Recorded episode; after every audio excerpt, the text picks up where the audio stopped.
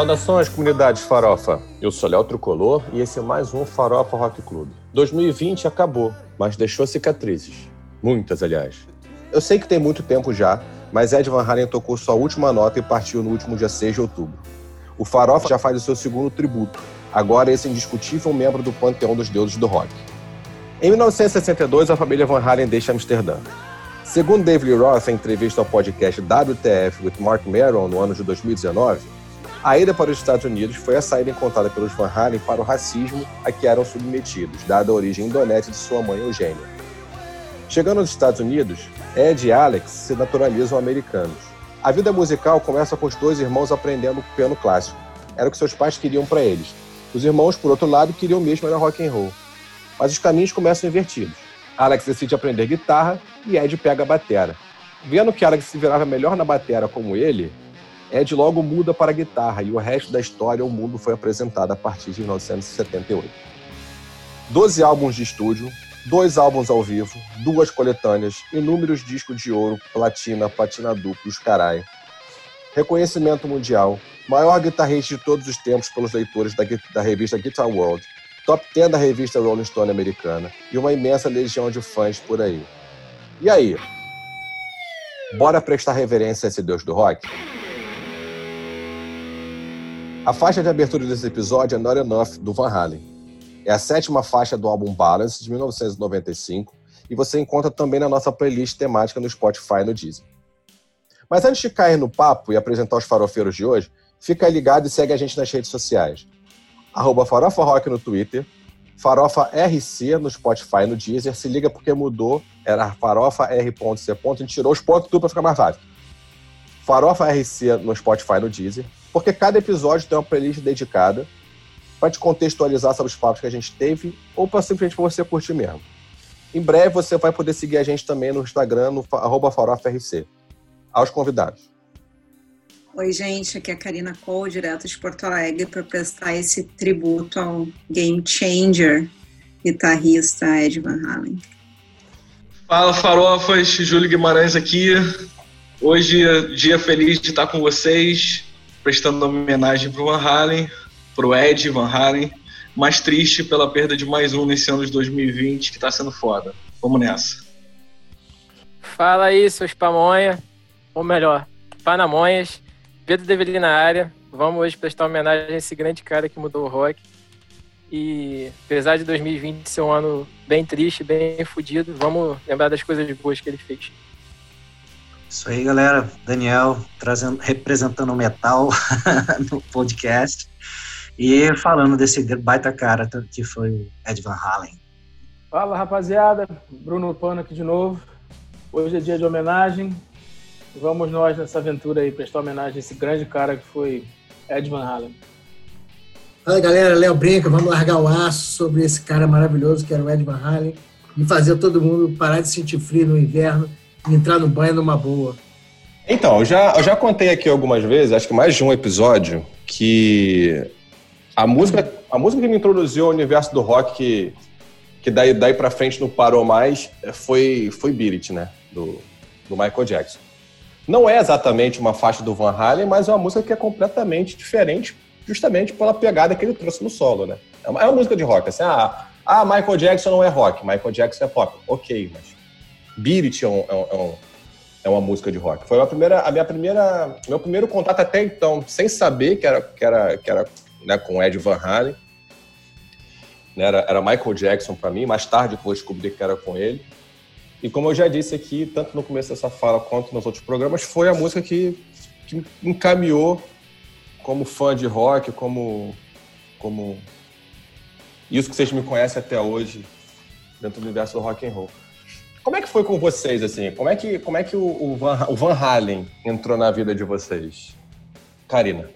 Então, mais ou menos, assim, o Van Halen tem uma ideia, é, é interessante porque é muito parecido com o que aconteceu com o Bon Jovi. Eu conhecia algumas músicas, mas eu não tinha aquele, eu não, eu não associava, assim, nossa, a banda Van Halen, o conjunto da obra, que era Jump e Panamá. No isso venta, quando eu comecei a realmente me interessar por, por rock em geral. Uh, e daí, apesar de Jump Panamá ser ali metade dos anos 80, eu era muito pequena para entender, foram músicas que perduraram, perduram até hoje.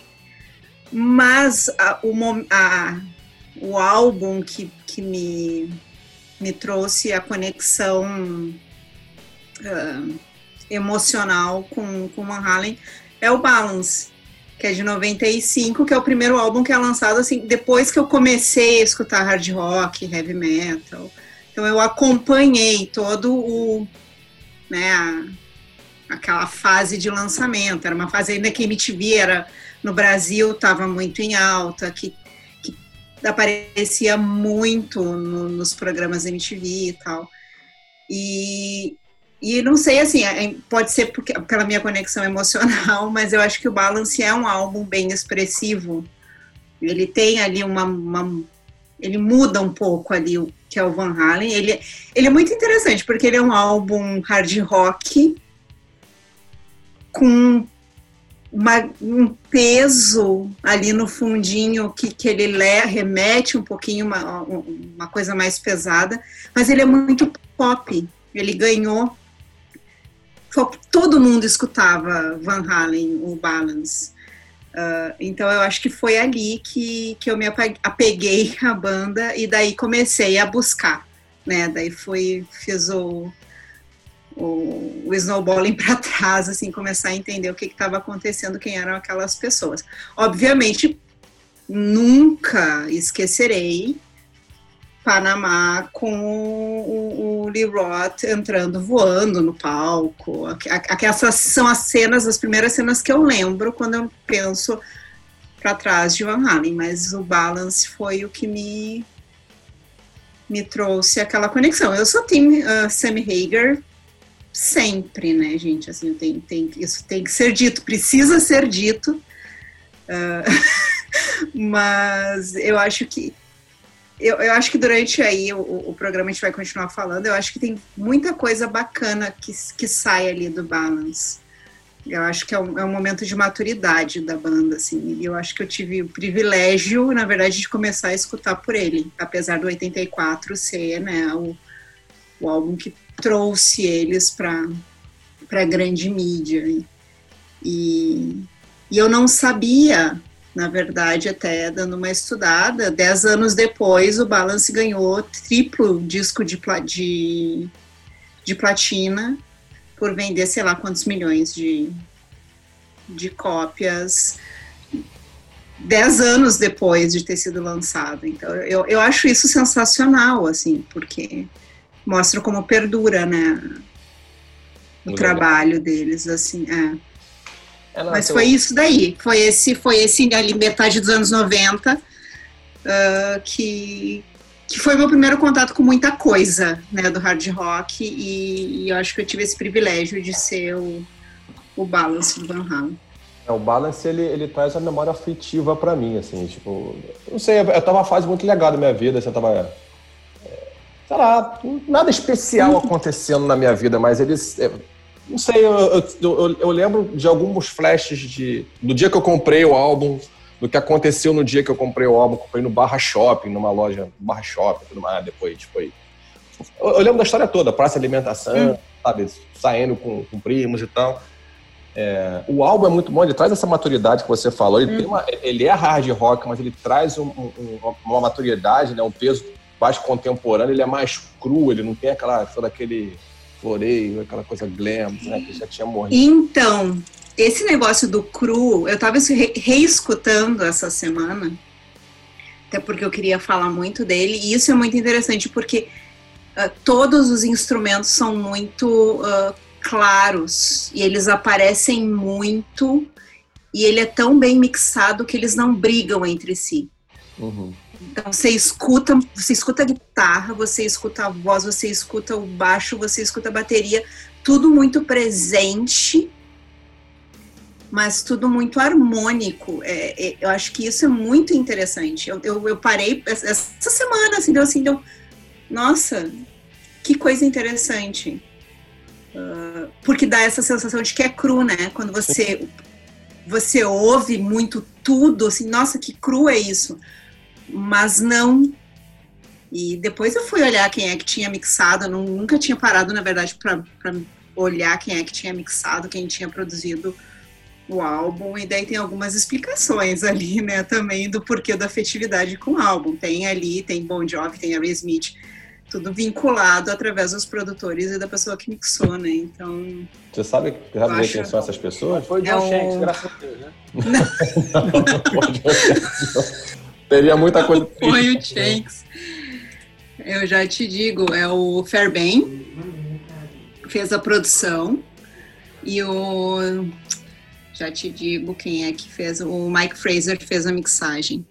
Eles, ele, ali, o, o Pump o Get a Grip do Aerosmith foram ah, mixados por ele, pelo, pelo Fraser.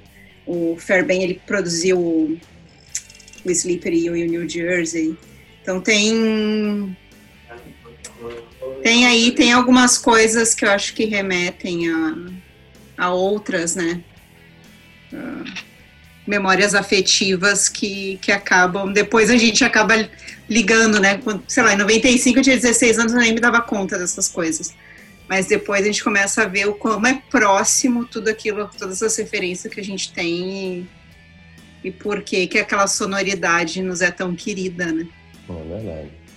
E você, Dani, como é que foi com o Van Halen entrando aí? Então, é, comigo eu tinha nove anos em 84 e tinha uma música que eu gostava muito que eu cantava Animal, Animal. Aí eu fui na loja, perguntei, moço, tem aquela. Aí alguém me falou, ah, é do Van Halen. Aí eu fui na loja, tem um disco do Van Halen com aquela música Animal, Animal. Aí o cara, não sei, mas tem esse aqui, que é o novo. E aí era o do Anjinho. Aí o meu pai falou, pô, que capa legal. Aí a gente comprou. Daí eu cheguei em casa e descobri que Animal era Panamá. e, por um, e eu lembro que eu, eu, eu achava que não era do Van Halen, eu achava que era do. Aqueles do Fooling, Fu, Fu, é, Def Leppard. Hum. Eu achava que era Def Leppard, não sei porquê. E porque Van Halen eu sabia que existia, que era uma banda de rock legal e tal, mas eu nunca tinha ouvido. E aí quando eu comprei esse disco, aí eu gostei, gostei de várias músicas e tal, teve umas que eu achei meio ruim. E ficou lá junto com meus outros discos, Scorpions e tudo e tal. E mas eu nunca gostei muito do Lee Roth. Não gostava dele. Não gostava dele, do jeito dele, da cara, da voz, de tudo. Eu não curtia. Aí eu gostava do Van Halen, mas o David Lee Roth me incomodava.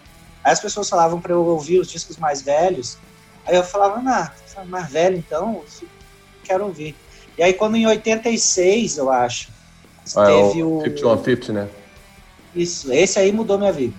Esse aí eu pirei, eu gostei pra caralho desde o começo, porque foi uma, foi uma surpresa, assim, eu cheguei na loja de disco e olhei, olha, esse do Van Halen aqui eu nunca vi, deixa eu ouvir. Aí já era Sammy Hagar, e, e eu pirei logo na primeira música, aí gostei dos solos e tudo, e aí teve as, é, era época da minha idade de festinha, de dançar música lenta e tudo, e eu cheguei lá com uh, Love Comes Walking In, pra ninguém dançar música lenta, e nem, caralho, viraram e tal, sabe? Isso, isso foi muito legal, e, e essa era uma característica que o Van Halen tinha. Eu gostava de muita coisa de metal que eu tinha que ouvir sozinho, que meus amiguinhos não gostavam, a galera não, não queria. Só tinha um outro amigo meu da escola que se amarrava também. E aí, eu, nas festas, eu tinha que ouvir outras coisas que tocavam, mas de vez em quando eu arriscava levar uma coisa ou outra gravada. E Van Halen bombou. Esse, o 5150, é, inclusive depois que eu comprei, eu vi que tinha músicas que eu já tinha ouvido e tinha achado massa. E, caraca, esse é Van Halen também e tal. E aí eu comecei a acompanhar mais. Foi aí que eu comecei a, a acompanhar mais. Teve um, um, um, um gap aí muito grande, conforme a metaleirice foi ficando mais radical. Aí eu vendi meus discos do Van Halen, tudo, para comprar Morbid Angel, essas coisas. E, mas depois eu acabei, quando saiu o CD, eu comprei tudo de novo.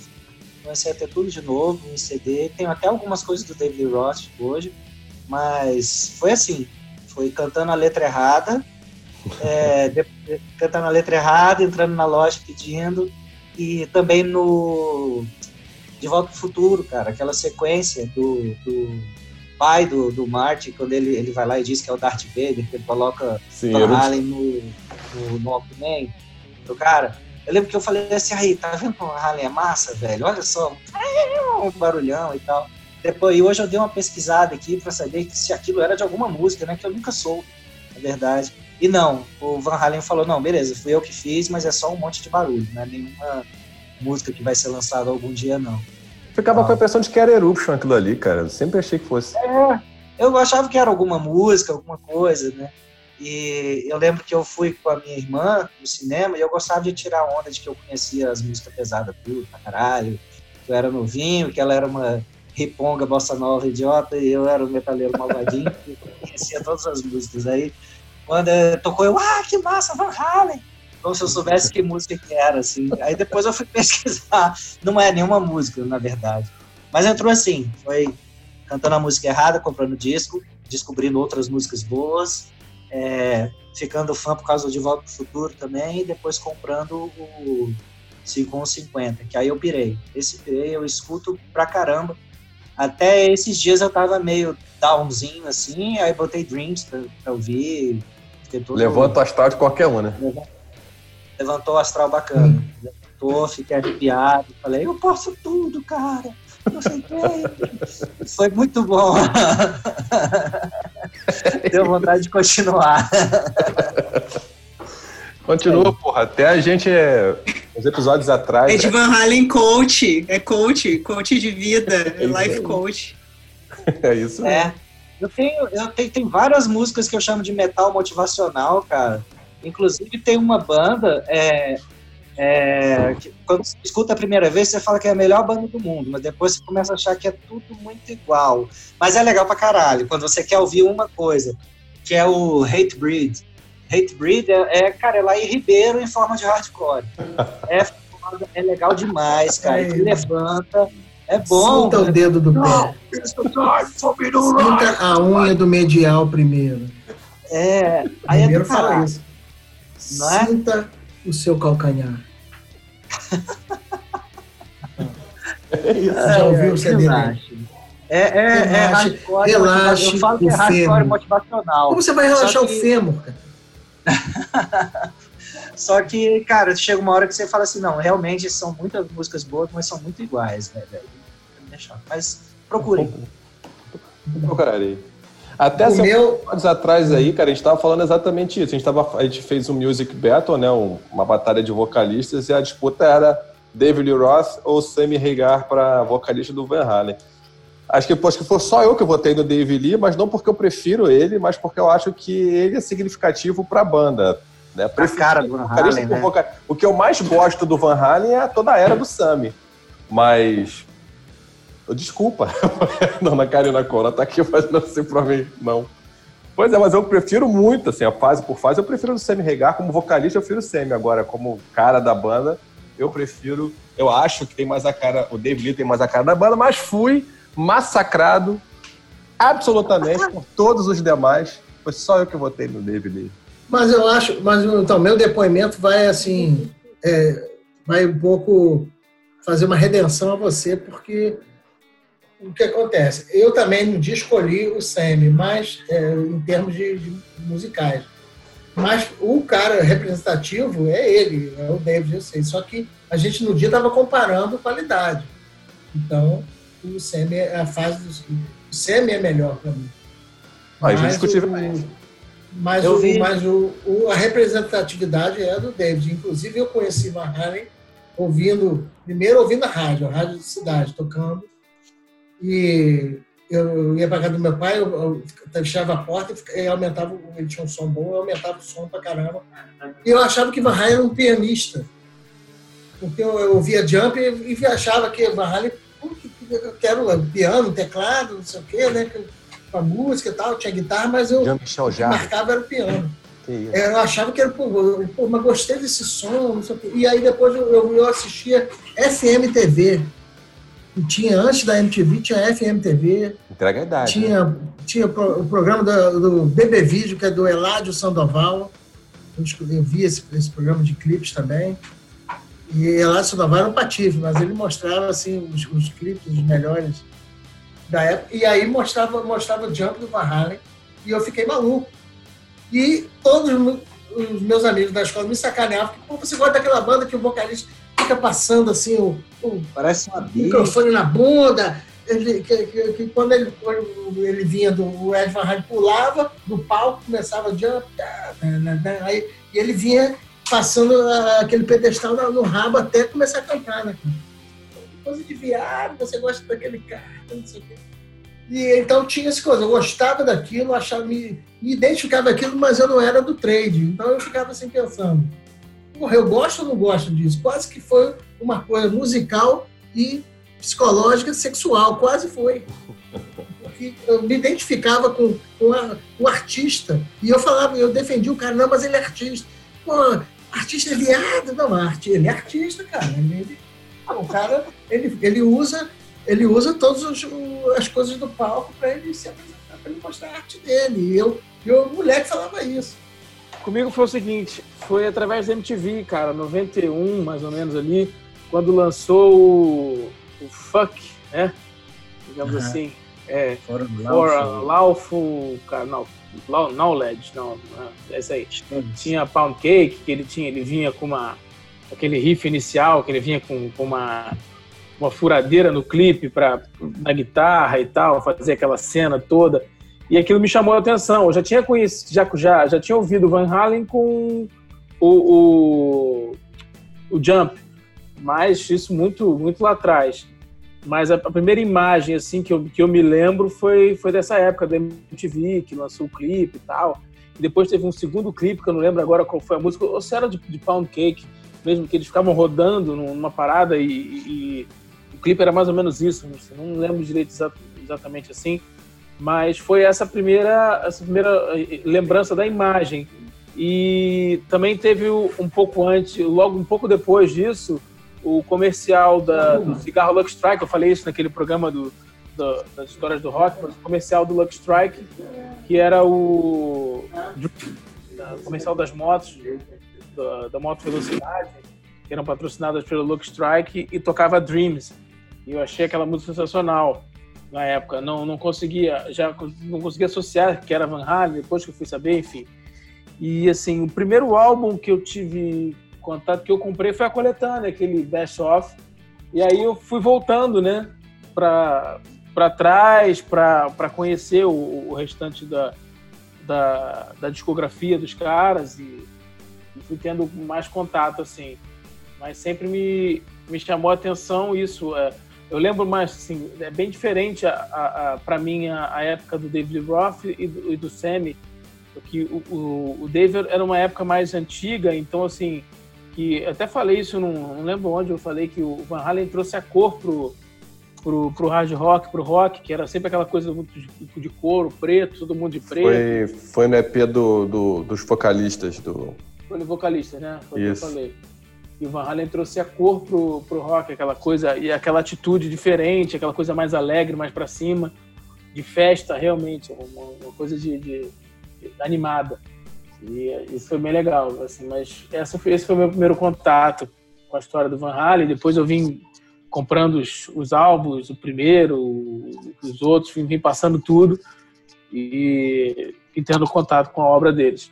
Engraçado que nessa época, você falou do funk, né? Do, do For a Lawful Carnal Knowledge, é, era foda, porque todo mundo falava isso nessa história da furadeira em Pound Cake, né? Caralho, começa com a furadeira, o maluco passa da É. furadeira na guitarra e tal. É, e aí eu não me lembro se realmente se tinha o som da furadeira, ou se ele fez isso aquilo na guitarra, porque ele era foda, ele fazia umas paradas que, que não. que o pessoal não estava muito acostumado na época que, ele, que o Van Halen surgiu, né? Ele fez uma, umas coisas diferentes, assim como o Hendrix fez lá atrás, ele fez na, né, no É, final não, mas dos, é- dos anos 80. Tava pro show a furadeira, ele abria fazendo a, a passada da Uma furadeira. maquita. Ele usava uma maquita toda igual a guitarra dele. Com aquele toque esparadrapo, né? Sim, Uma é, toda, toda personalizada, é. Merchandising Maquita, tchim pra gente. Muito bem. São, foram duas menções. É. Mas o álbum é todo irado. Eu lembro que eu comprei esse álbum, foi um- eu comprei LP, cara. Eu fui num- numa loja de usados aqui em, aqui em Niterói. entrei na loja e tinha com- saí de lá com dois álbuns. Saí com o Mundo Bizarro do, do Ramones e saí com o For a Lawful Carnal Knowledge do o Fuck, né? Do Van Halen. assim. Fuck, é.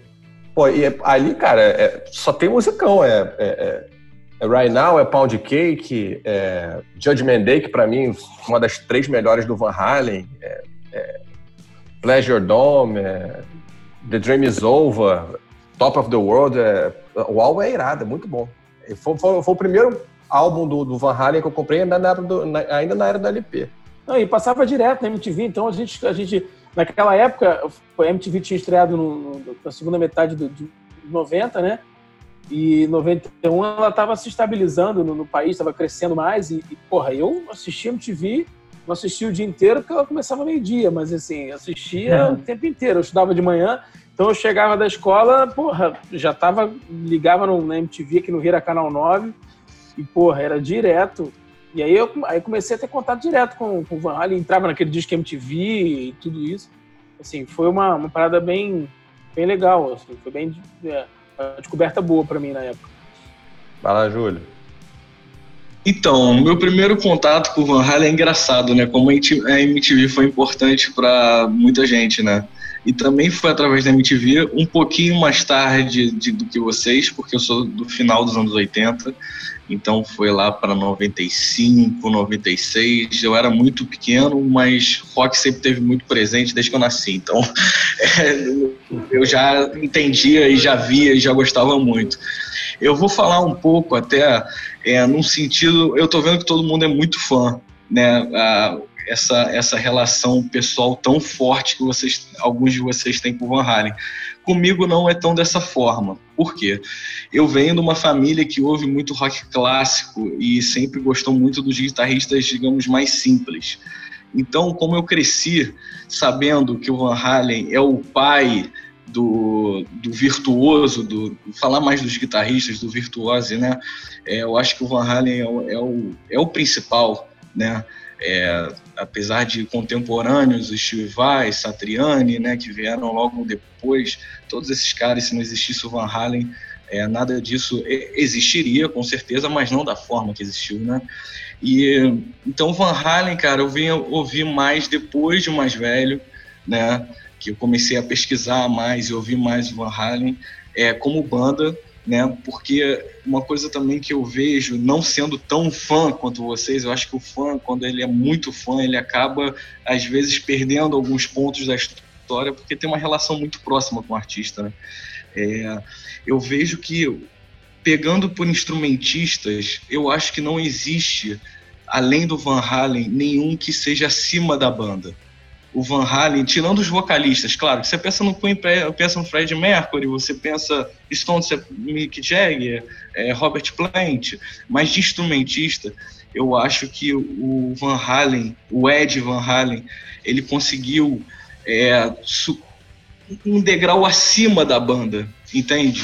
Eu acho que com uma popularidade geral, o Van Halen, ele, é- ele como guitarrista, como instrumentista, ele é muito maior do que a banda, e eu acho que pela primeira coisa que foi dita aqui no programa, o solo de Beat It.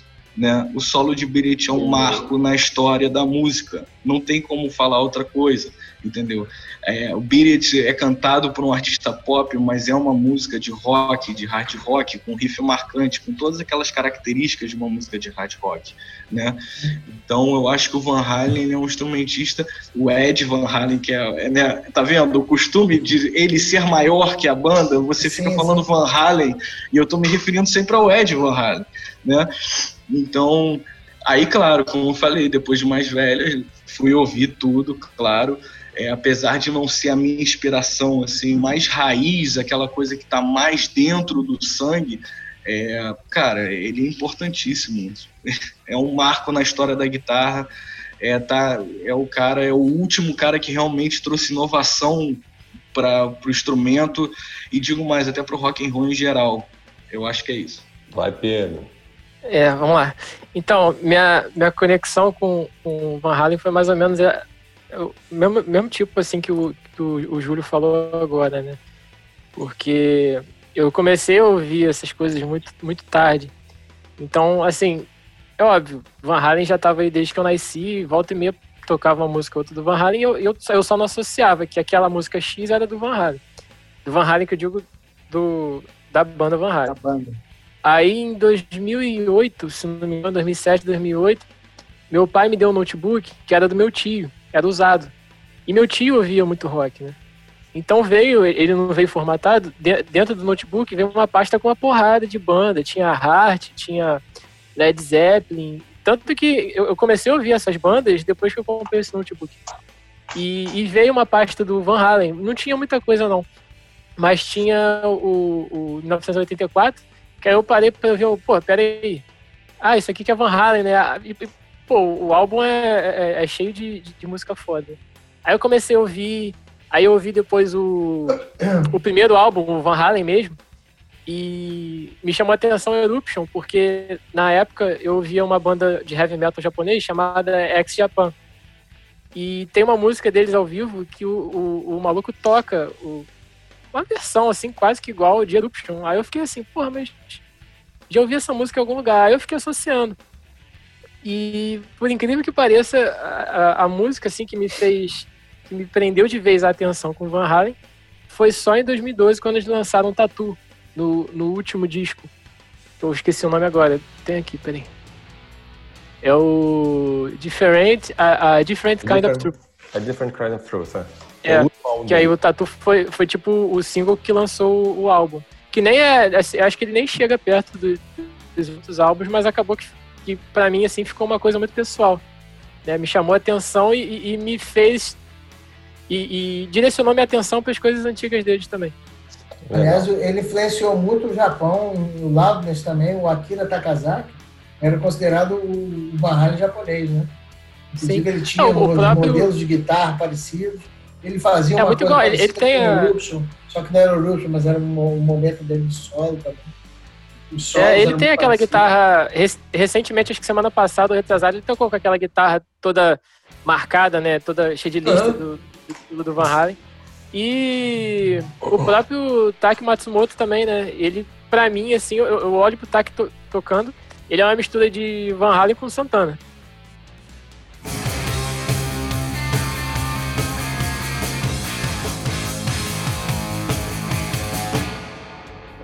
Vendo, vendo vocês falando aqui, é, acho que só a exceção do do do Léo e do Dani, todo mundo é mais uma geração é, semi-regar, né? É, começa ali no balance, no funk, ah, ah, não, beleza, mas o 84 com Jump com Panamá, que é quando chega, né, que é, o som, é quando estoura meio que o Van Halen no Brasil, né? Lá fora eles já estouraram há muito tempo. Mas na verdade, assim, o primeiro álbum do Van Halen é de 78. É. Né, a gente falou aqui no, no, no- no episódio do Martin, né, a, cena, a cena britânica naquela época, né? A gente falou tipo, de, de, de, de Deep Purple, a gente falou de White Snake, a gente falou de Rainbow, a gente falou de, de Black Sabbath. E uma das observações que a gente fez é que a, a, a- virada do White Snake e a saída do burst do, do White Snake acontece no Slide In quando o, o White Snake ele vai para os Estados Unidos e guina, dá uma guinada na, na, na carreira dele para atender o mercado americano. Sim. É, ou seja, naquela época, a cena britânica, a cena europeia, estava falando disso, de Deep Purple, de Led Zeppelin, de, de, de White Snake. 78? Ah, 78 era, era no meio da Saxon, Samsung. Isso, Era New exatamente. Wave British, né? Exatamente. Nos Estados Unidos, os Estados Unidos estavam vivendo uma outra época. Os Estados Unidos estavam vivendo ali o, o- o- né, a era disco, né, o florescer da era disco. A gente estava falando é, é, o rescaldo do, do, do rock progressivo, né, que ainda vinha ali da época de Woodstock. O Flower Power né, influenciava muito. Se você for olhar, se não me engano, na a, a Billboard da época, né, o, o top da Billboard de, de faixas nessa época, tinha muito isso. Tinha muito Sticks, tinha Kansas, tinha ABBA, ou seja, era disco e ainda era progressiva reminiscente do, do- dessa geração Flower Power aí. Também é uma época que o mundo começa a ter contato com o punk. O punk começa a, a- a explodir em diversos pontos do mundo, até como uma resposta a essa coisa mais contemplativa do prog. E é nesse cenário que o Van Halen aparece.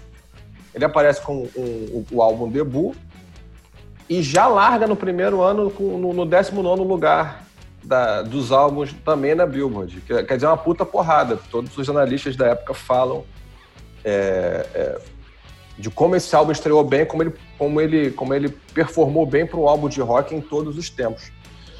Aí o que eu, lanço aqui para vocês é, é essa, essa questão. Assim, é- Era uma cena muito criativa, era um momento muito pulsante na- na- artisticamente no mundo, né? Nos Estados Unidos, na Europa, até no Brasil mesmo, os focos de punk rock no Brasil eram muito fortes naquela época. e tudo mais. O nível de concorrência era alto pro, pro Van Halen e tal. Que impacto vocês veem que, o- que o Van Halen trouxe para essa cena? É, o, o que, que ele traz? O que, o, o que, que, ele, o que, que ele mexe nessa cena e Pra por mim- que chama tanta atenção? Pra mim, para mim é como se você estivesse assistindo um show na sua casa. Por mais que existisse Kiss e outras coisas que faziam muito pirotecnia, muita coisa. Quando eu botava o disco do Van Halen, o 84, depois eu peguei o 78, o primeiro, o Van Halen 2, principalmente, o 1 e o 2, eu botava, sério mesmo, vocês ficam brincando, que eu falo assim, ah, para tomar banho, isso aqui não tá com frio. Eu botava para eu, pra eu brincar que eu era um rockstar. Eu ficava na cama tocando com uma raquete de tênis o disco inteiro, cara. Eu tocava com uma raquete de tênis e o espelho aberto para eu me ver como, eu era, como se eu fosse um guitarrista. Eu- então aquilo ali eu, eu, eu brincava disso a tarde toda. Entendeu? Com 12 anos, com 13 anos, eu- a minha brincadeira era isso. Eu queria ser um guitarrista e eu era o Van Halen, cara. E eu ficava, então, para mim, era uma banda ao vivo, você ouvia. Quando o cara ia solar, você só ouvia o baixo e bateria, você não tinha aquela cama de coisa que o tinha, de você não sabia quem tinha gravado, quem gravou dois, três guitarras. Ali não, era, ali era pau, no- pau no- na preá. Mato balançou, pau na preá. O, o- o negócio ali era baixo, batera, e os caras, e eu, e eu viajei. Cara, era uma música, eu acabava de ouvir um disco, eu ia tomar banho. Eu Pô, já tô com calor, vou tomar banho ultimamente. Era isso, cara, porque eu sentia frio de caralho, eu tinha que fazer esse, esse, essa brincadeira, pra mim era todo dia isso, cara. Era uma coisa assim, muito importante lúdicos, mesmo. né? Era uma coisa muito importante mesmo. Oi, cara. acho que os primeiros a ter essa coisa lúdica, fazer essa brincadeira de, de, de conseguir juntar a, a qualidade musical sem ter aquela coisa, né? Postada. Os executivos de sucesso e tal. Exatamente, Exatamente. Cara, Eu pulava- tipo, eu tava vendo o clipe de Panamá. Uma vez eu quebrei o estrado, eu dei um pulo igual o Van Halen, eu quebrei o estrado na casa, ainda, ainda tive que pegar dinheiro da mensagem para comprar um estrado novo lá em casa. Minha mãe me tirou o meu dinheiro. Eu fui dar o pulo igual o cara, ah, acabava a música, ah, eu pulei igualzinho. Eu não imaginava no show do cara. Era muito bom, era, era importante isso, isso era muita diversão, era uma coisa, era como se você estivesse ouvindo no estúdio com ele. Pra mim era isso, né, mano?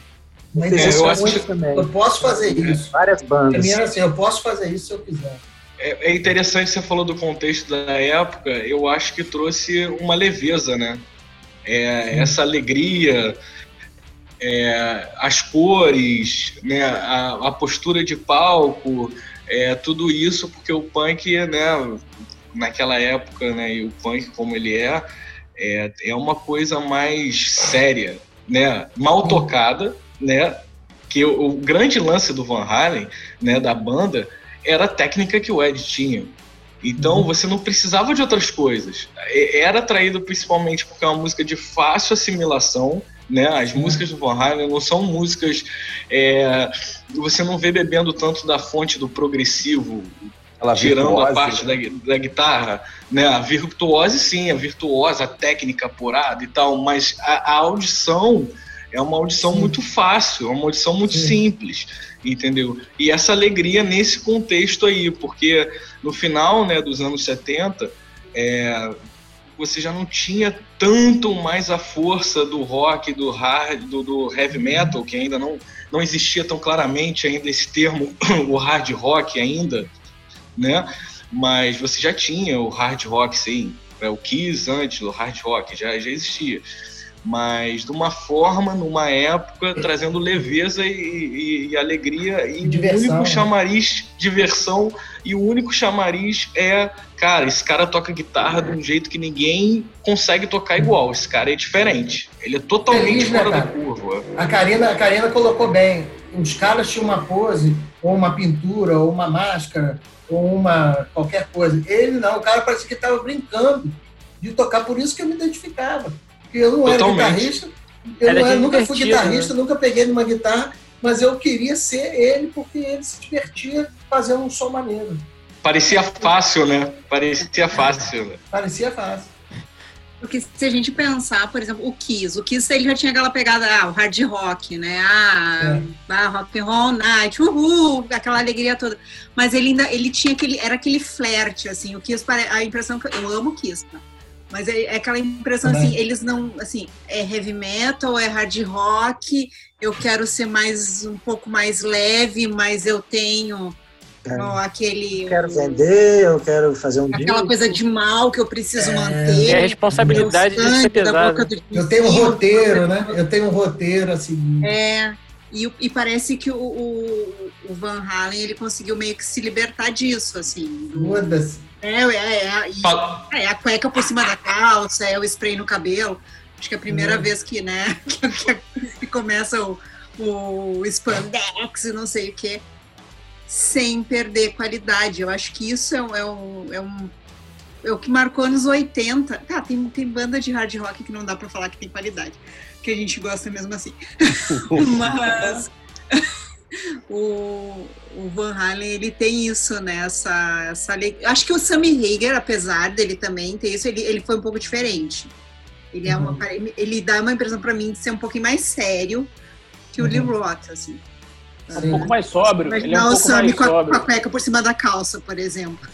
Mas eu acho que tem isso, eu acho que tem essa coisa assim, tá, vamos, vamos ser felizes, a gente pode fazer música e ser É. feliz ao mesmo tempo. É isso aí. E não precisa ser os caras mal da parada, entendeu? Não, eu acho que eu acho que tem ali du- algumas quebras assim. Eu concordo com o Júlio que você tem a virtuosa do, do prog. Só que eu acho que o prog ele tem uma coisa que é tipo assim, é, é quase uma sacralização da música. assim. É, tipo, é o, é o divino, né? É a experiência, é aquela coisa. Não é o, o, o, o som que o Van Halen faz é técnico, mas ele é humano, sabe? Ele é pá, vamos fazer, ó, é essa música aqui, ó, pum, não tem essas mega jams, o cara tocar solos hiper complexos por 300 anos dentro de um show e o maluco na viagem ele serve o cara. Não, é, é- é isso aqui, ó. Pá, é objetivo. A música, ela é- é- ela é engajadora, ela é super técnica. Ela tem uma mensagem que ela passa, tanto musical quanto texto, né, quanto de conteúdo mesmo, de mensagem. E, e, e, e- é mundano. A própria performance Uhum. ela é mundana, né? Ela, ela é, porra, humana, ela é, porra, eu quero, eu quero, porra, divertir mesmo tal. O Dave Lee Roth, ele é, tipo, a diferença dele pro outro, pro, pro Sammy Hagar, é que, pô, o maluco, ele tá o negócio dele era esse mesmo, né? Sabe, a zoação era zoeira, era pular, era performar, ele tava se amarrando em fazer aquilo ali, sabe? Era isso, era a vida do cara. E eu acho que também, musicalmente, por um outro lado, se contra, se contra o prog eu tenho essa coisa mais, é, é, mais humanizada, menos, menos sacra da música, menos complexa tudo mais. É, por outro lado, em relação ao Kiss, que foi colocado aqui como, como exemplo, eu acho que aí você tem duas quebras. Eu acho que você. é, o Kiss, ele ainda- se você for pegar a trajetória do Kiss, ele, ele ainda atrela muito dos, das construções musicais deles ao rock mais clássico, né? Eu tô falando mais rock 60 até, sabe? Com, com... Se você for pegar a Strutter, a, a estrutura dela é praticamente de um rock clássico, de, né? lá de É, trás, de Chuck Berry, de Little Rich, essas Isso coisas. eu quis dizer que soa mais velho. Foi nesse É. sentido. Velho não de ultrapassado, mas de uma estrutura mais antiga. Raiz, né? eles bebem nessa fonte do rock mais clássico. O Van Halen ele traz um som que, para mim, é- ele, ele, ele rompe com o rock, com o hard rock bluesado europeu. Ele rompe com esse hard rock mais no rock clássico lá das origens dele. Ele propõe uma nova virada. Ele pro- é, a partir daqui é, é isso aqui, ó. Pum. E come- aí começa a vir um monte de banda atrás. É, é, não veja bem, eu não estou dizendo que o Kiss vem atrás, mas eu acho que o Kiss vem junto, né? Porque até, se- até se não me engano, foi o próprio Gene Simmons que, que patrocina o Van Halen no começo, não é isso? E ele descobre, ele descobre eles num boteco. E Dá uma, indi- dá uma 77. indicada. Acho que dá uma grana para gravar as demos e levar até a gravadora, mas ele- a gravadora parece que não não gosta, a princípio, a primeira gravadora não gosta do material E depois eles vão para uma outra, acho que é Electra, que, é- que acaba assinando com eles, enfim, alguma coisa assim. Não, esse- ele, é- ele- o primeiro é com a Warner, né? Já é com a Warner, não é? É com a Warner, 78 é com a Warner. Não, mas parece que a primeira audição, o, o- o contato que o, Dini, que o conseguiu e com a gravadora, parece que a gravadora, eu não sei se era a mesma do Kiss, enfim, eu não, não, não sei. Parece que não rolou, de, de primeira não rolou, rolou, sim, uma segunda oportunidade. Sim, alguma coisa Parece que assim. tem dois anos de. Tem dois anos aí, parece. Eu acho que eles gravam a demo em 76, eu acho. É, por aí, é. Simons. E eles só conseguem realmente. As gravadoras não aceitam. E aí eles só conseguem realmente gravar o primeiro álbum em 78, né? Tem, tem, um, tem um, um tempo nesse, nessa história aí, mas ele realmente ele ajudou, sim. Só o Kiss, apesar da, daquela, toda aquele, daquela parafernália, aquela pirotecnia, os caras mascarados, então que era uma coisa que chocava a sociedade na época, o som do Kiss era bem clássico. cara.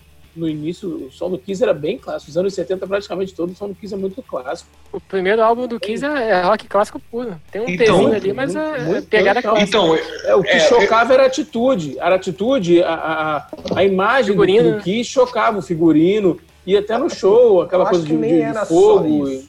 Eu acho que nem era só isso. Eu acho que é, é, ele, ele chupa, ele, ele bebe da fonte do rock clássico, mas ele dá ali uma distorcidinha a mais, ele dá ali uma aceleradinha no peito. Não, dá, dá, É, tudo bem. isso mas isso não já é o suficiente pra, na época, causar um puta de um rebuliço. É, Então, uma época é. Aí a gente, a gente vendo hoje, a gente vê que não é tão assim, né? É, mas, Mas ele a- só começa, ele só começa Ah, a eu ter- acho que é. sucesso depois do Rock and Roll Night, cara.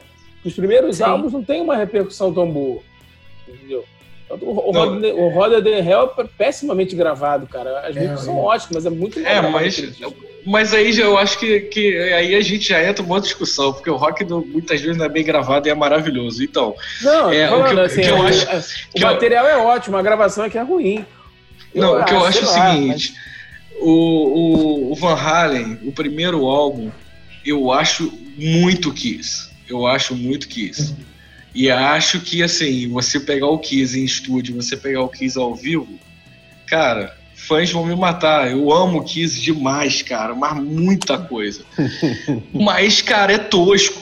Já É é um pedido de tosco. desculpa. Ele já vai Entendeu? pedindo desculpa olha só, fãs. Eu gosto Eu- para um caralho, hein? É, exatamente, mas muita coisa. Mas, cara, a gente pô, tem, que, tosco. tem, que tem que separar o que é fã e o que, que é realidade. Então, assim, eu acho o Van Halen sim muito parecido, principalmente com o Kiss ao vivo. O Kiss ao vivo é, é totalmente diferente do que o Kiss em estúdio, né? Sim. Então, é, eu acho que o Van Halen sim pegou o Kiss, pegou a energia. Eu tô falando do som, eu não tô falando nada de visual, eu não tô falando nada de marketing, eu tô falando simplesmente do som. Eu acho que é muito parecido com o Kiss ao vivo. Ao vivo. Só que com Ah, uma é do grande. riff, a construção ao riff, depois Sim, o, o refrão, a ponte, para, Exatamente. volta, E não- e não-. É, e não, e, e não só na parte estrutural da música, o que, que é onde é verso, o que, que é refrão, o que, que é introdução, o que, que é solo. Não, não, não, não tanto isso. Mas na sonoridade mesmo. É claro que é uma sonoridade mais moderna, é uma sonoridade um pouco diferente. Mas assim, é, parece que é feito, é o Kiss bem feito. É, Ah, o. Kiss com, é um Kiss com guitarrista que toca muito mais do que não só o. Muito mais. Isso também é uma coisa muito re- acho muito relativa. bom, Porque isso bom. é uma coisa muito relativa, que é questão de gosto, de quem toca mais. Isso é muito, isso é Ó. muito gosto. Mas em som, eu acho sim que o, o Ed Van Halen, ele, ele devia ser, eu não tenho essa informação e não li coisas que eu posso afirmar que ele era muito fã do Kiss, mas pelo que parece era sim. Portanto, que anos mais tarde, quando começou a dar problema com, com o Roth, ele foi perguntar pro, pro, pro Gene Simmons se ele se tinha se tinha vaga no Kiss para ele, entendeu? Ah, Então sabia. eu acho que eu acho que sim, eu acho que esse início sim, e é claro, você também nota uma grande diferença né, em toda a carreira do Van Halen, é, das épocas, das fases. A fase, o começo é muito mais cru. Depois, já, já no meio dos anos 80, já tem os teclados, né? Como, como não lembro quem falou que achava, que- eu acho que foi até o Léo que falou que Eu. ach- Eu. achava que o Van Halen tocava teclado.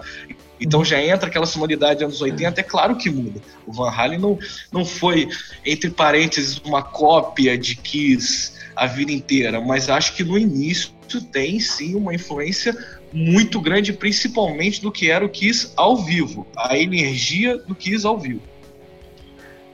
É, então, rola assim, é- é esse, esse lance do Ed ter ido. Isso, isso não é oficial, né? Esse- essa história do Ed ter ido pedir pra entrar no Kiss é, é, um- é uma história do rock, né? Escuta por aí. negou, né? Hã? O Gini negou agora depois do, agora depois do, do falecimento do Ed. O Gini foi a público e falou que é mentira. Não, o Paul Stoner também já Agora, tinha negado. O Gini ele é um baita do vendedor, né? Então. É, assim, é o tipo de Porra, que ele- nunca vai se saber. tudo disso. Não, e não teria como, gente. Pelo amor de Deus, não teria como. O Kiss viraria uma outra coisa que não é o Kiss. Ele Tendo um guitarrista com aquela ia encaixar, técnica, com aquela forma de tocar, cara, aquilo ali é só o Ed Van Halen no Van Halen. Não tem como se encaixar. E a gente tá falando aqui também é da morte do Ed. A gente não tá falando da morte do Van Halen. Pro Van Halen tocar novamente, Cara, não pode ter um guitarrista fixo. Vai ter que ser aqueles shows comemorativos com todos os guitarristas fodas tocando as músicas do Van Halen. Porque não tem Caralho, condição. Não tem condição, não. Não tem como. Não tem como. Ele é o Fred Mercury da guitarra? É. É. Concordo, É. concordo. É. É uma, boa, é uma ótima analogia. É uma ótima Adorei essa analogia. Mas é aí isso, também. mas é isso- isso que é um ponto que é muito importante que você falou, agora voltando ao Van Halen e ao Kiss. Pra mim, assim, são as duas bandas, né? Talvez existam outras, enfim, que pra mim são as mais representativas do que se tornam, que se torna o hard, o hard rock depois. Né? O hard rock americano. As duas bandas que puxam o hard rock americano a partir do início dos anos 80, final de 70, 80, são Van Halen e Kiss. Só que assim, é, eu, assim, no- novamente, você é guitarrista, você é produtor, você tem um ouvido muito mais apurado que o meu. Eu não vejo, eu, do alto da minha ignorância, eu não vejo, musical, né? Eu não vejo essa, essa proximidade tão grande entre Kiss e Van Halen. Mas aí talvez também seja muito pelo, pela guitarra do Ed mesmo. É uma guitarra tão diferenciada, uma é, um, é, um, é uma forma tão própria de tocar, que o cara pega, insere aquilo ali no contexto da música dele, e é uma outra coisa, é um outro universo. Eu- é, talvez seja essa a minha dificuldade de ver essa conexão entre essa influência tão forte que você enxerga do Kiss no material do Van Halen. Talvez seja exatamente a presença do Ed, a técnica dele, o que ele impõe de personalidade, a parte do que ele consegue fazer, que muda tudo. Eu não consigo, eu não, eu não consigo olhar para trás e ver um Kiss com aquele timbre de guitarra, com aquela progressão de guitarra, não consigo. Não. Porque É o game changer o- que eles falam, né? Oi? É o game changer, né? Ele é, é o. é o- é- é- ele é tão diferenciado, não- tem mais ninguém que eles chamem assim. É isso. O Ed Van É. Halen ele mudou Uhum. a forma como se entende Guitarra. ah, a guitarra, né? É, que ele deixa muito claro que o principal atrativo da banda é a guitarra. Quando o primeiro disco, a segunda música é instrumental e é a guitarra. Isso é uma coisa clara dizendo assim, olha só, essa banda aqui é uma banda muito foda com um guitarrista muito absurdo. Muito diferente. Ouçam isso. Eu acho que é o pontapé inicial que eu acho que acaba moldando tudo que é. É, Eu, o que eu queria dizer assim, sobre esse assunto é que assim, eu eu gosto de Van Halen, mas tem outras bandas de farofa que eu gosto muito mais, entendeu? É, que às vezes bandas podem não ser tão boas, mas que falam mais comigo, né? A mesma sensação que eu tenho com muita banda de prog metal que nego idolatra e acha do caralho, mas eu, pra mim parece uma aula e não fala comigo, não me anima, não tal. É, e eu tinha um amigo muito chato que tinha mania de, quando eu dava carona pra ele, ele ficar reclamando do que, que eu tava ouvindo. né? E ele era xarope, assim, um cara bem sem personalidade. Dependendo da época, ele dizia que ele era from hellzão e tal, e ele tinha uma fase de só escuto progressivo italiano, porque eu sou foda, inteligentaço e tal. E ele era muito fã de Van Halen antigo, com o, com o David Lee Roth. E aí isso me afastou ainda mais. Falou assim, porra, tipo, esse tipo de gente chata pra caralho que gosta, eu gosto é do Sammy Hagar mesmo, né? E um dia eu tava dando carona pra esse cara, com ouvindo Mr. Big. E ele falou assim: Porra, não sei como é que você não gosta de Van Halen. Se todas essas coisas que tu, que você gosta aí, esses farofas, tudo é um bando de plágio do Van Halen. Aí eu falei assim, cara, não é que eu não gosto de Van Halen. Você tá equivocado. Eu gosto pra caralho. É que eu, Eu não gosto gosto de você, né? outras eu não gosto de você. Eu gosto de todas essas outras coisas que o Van Halen influenciou. Elas foram se lapidando mais ao meu gosto. Mas é claro que, que veio do Van Halen. E, porra, eu gosto do Van Halen também. Uma coisa não exclui a outra. Não tem essa de só vou ouvir o que deu origem à série, né? Tipo, só vou assistir o, o longa-metragem que deu origem à série. A série eu não vou ver? Ah, se fuder, velho. E eu acho que As viuvinhas, né? As viuvinhas. é, e a influência, a influência foi muito longe, num monte de jeito, No jeito de tocar guitarra, na postura Dave Lee Rothiana, é, em várias outras coisas. Mas principalmente eu vejo nesses solos, ao mesmo tempo barulhentos e para mim eram quase experimentais assim. É, tinha alguns outros como os do 5150 que já eram bem mais assim digeríveis, né? E isso foi dando origem a essas os hard rock que parece música de filme, que eu gosto pra caramba, assim. Esses hard rocks é, motivacionais também e tudo. Eu acho que é, a influência foi muito grande e influenciou até gente que aparentemente não teria nada a ver com isso, como o Dimebag Darrell, do Pantera. É, não sei se vocês lembram que quando o Dimebag morreu, morreu quando o Dimebag morreu, o, o, o, o, o, Van Halen colocou a guitarra no caixão. Ele foi enterrado com a guitarra clássica poderosa primeirona do, do Van Halen. O Ed Van Halen falou, velho, aqui ó, você foi um cara que também mudou do seu jeito e tal. E é onde eu consigo reconhecer o valor que eu dou nos dois.